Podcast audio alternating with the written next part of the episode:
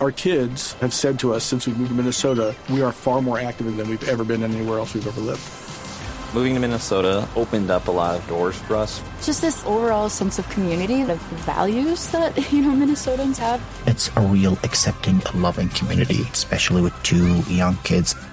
See what makes Minnesota the star of the North.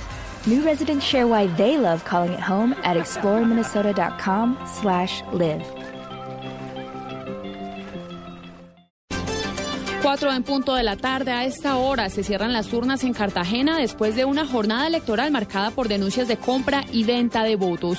Vamos a la capital del departamento de Bolívar con Yesenia Carrillo para preguntarle cómo terminan estas votaciones atípicas para elegir alcalde. Yesenia. Hace pocos minutos se cerraron las urnas para escoger al nuevo alcalde de Cartagena y se espera que antes de las 5 de la tarde se conozca el nombre del nuevo alcalde y estamos con el secretario del Interior, Javier Doria. Secretario, muy buenas tardes. ¿Cuál es el balance general de estas elecciones? Bueno, el balance es que no hubo alteración de orden público. Eh, los comicios se registraron en absoluta normalidad. Tuvimos suficiente personal en todos los puestos de votación. No hubo personas capturadas por delitos contra el sufragio. Lo que vemos es que las personas desde muy temprano se acercaron a ejercitar su derecho y que lo pudieron hacer eh, con completa tranquilidad. Sin embargo, las elecciones estuvieron marcadas por un alto porcentaje de abstencionismo de casi el 70% en los 73 puestos de votación establecidos por toda la ciudad. Alrededor de la jornada, el Movimiento de Observación Electoral MOE señaló que se presentaron denuncias sobre compra y venta de votos. Esta es la información desde Cartagena. Yesenia Carrillo, Plus Radio. Gracias, Yesenia. Y más de un centenar de policías y militares retirados del país marchan a esta hora desde Barranquilla con destino a Bogotá. Protestan de forma pacífica por el abandono en que el Estado tiene a los ex uniformados. Información desde Barranca Bermeja con Daniel Pedraza. Hasta la capital petrolera de Barranca Bermeja llegaron un centenar de policías y militares del país, quienes iniciaron una travesía de protesta que llegará hasta la capital del país, donde pedirán audiencia con el presidente Juan Manuel Santos para exponerle la difícil situación en que se encuentran. Giovanni Cortés, vocero de los exmilitares, expresó a Blue Radio el motivo de su descontento.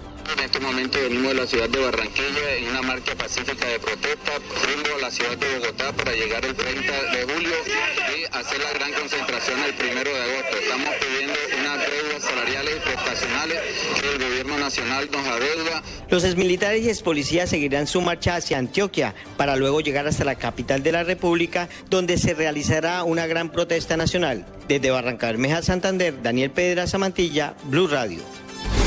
Cuatro o dos minutos de la tarde. En las próximas horas se definirá la fecha para la audiencia de judicialización de Andrés Salamanca, el joven que manejando en estado de embriaguez causó un accidente de tránsito en Bogotá, causándole la muerte a dos mujeres. La diligencia judicial estaba programada para este fin de semana, pero fue aplazada. Angie Camacho. Según Julián Adán Rodríguez, apoderado del conductor que estaba en, estado de ebriedad, dijo que su cliente presentaba un cuadro agudo de estrés que había sido recluido en un centro asistencial de la capital y por ese motivo él no se presentaría a la audiencia. Recordemos que hacer la audiencia de imputación de cargos y solicitud de medidas de aseguramiento se hace de, de manera obligatoria la presencia de esta persona. Igualmente, el apoderado del conductor dijo que ellos están dispuestos a responderle a los familiares de las víctimas y pidieron perdón al señalar que no fue un acto pre meditado el hecho de que él asesinara a estas personas por estar a alta velocidad.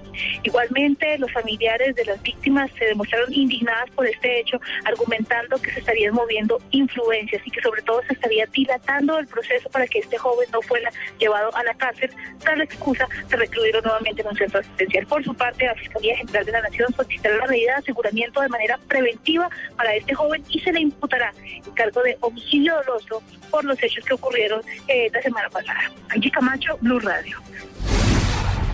Cuatro, cuatro minutos de la tarde. Ahora vamos a Medellín para saber cómo se vive el ambiente futbolero cuando faltan apenas dos horas para el pitazo inicial del Partido Nacional Santa Fe.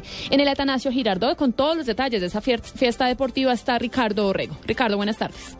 Hola, Alexi. Muy buenas tardes a todos los oyentes de Blue Radio en Colombia. Aún no se llena el Atanasio Girardot. Hay una altísima temperatura en la capital antioqueña. Y el equipo dueño de casa, Atlético Nacional, aún no confirma la formación titular para el compromiso que comenzará a las seis de la tarde. Independiente Santa Fe ya ha hecho oficial el equipo titular, el dispuesto por el técnico Wilson Gutiérrez. Camilo Vargas estará en el arco, Daniel Roa, Carlos Valdés, Francisco Mesa, Hugo Acosta, complementa en la zona defensiva, Julián Anchico, Daniel Torres, Gerardo Bedoya y Omar Pérez estarán en eh, la zona medular y en el frente de ataque Wilder Medina y Jefferson Cuero. Estamos a la expectativa aquí en la planta baja del Atanasio Girardot para conocer la formación titular de Atlético Nacional. Recordemos que Atlético Nacional busca su duodécima estrella mientras que Santa Fe va en procura de la octava. Así que toda la información estará aquí en Blue Radio y a partir de las 5 de la tarde el equipo deportivo de Blue estará con la señal del primer juego de la gran final del fútbol profesional colombiano. Ricardo Rego, Blue Radio. Ricardo, gracias y por supuesto estaremos todos muy atentos a esta transmisión que inicia en Blue Radio a partir de las 5 de la tarde y todos los detalles del partido que arrancará a las 6 en punto en el estadio Atanasio Girardot de Medellín. Cerramos voces y sonidos, ustedes continúen con la programación de Blue Radio.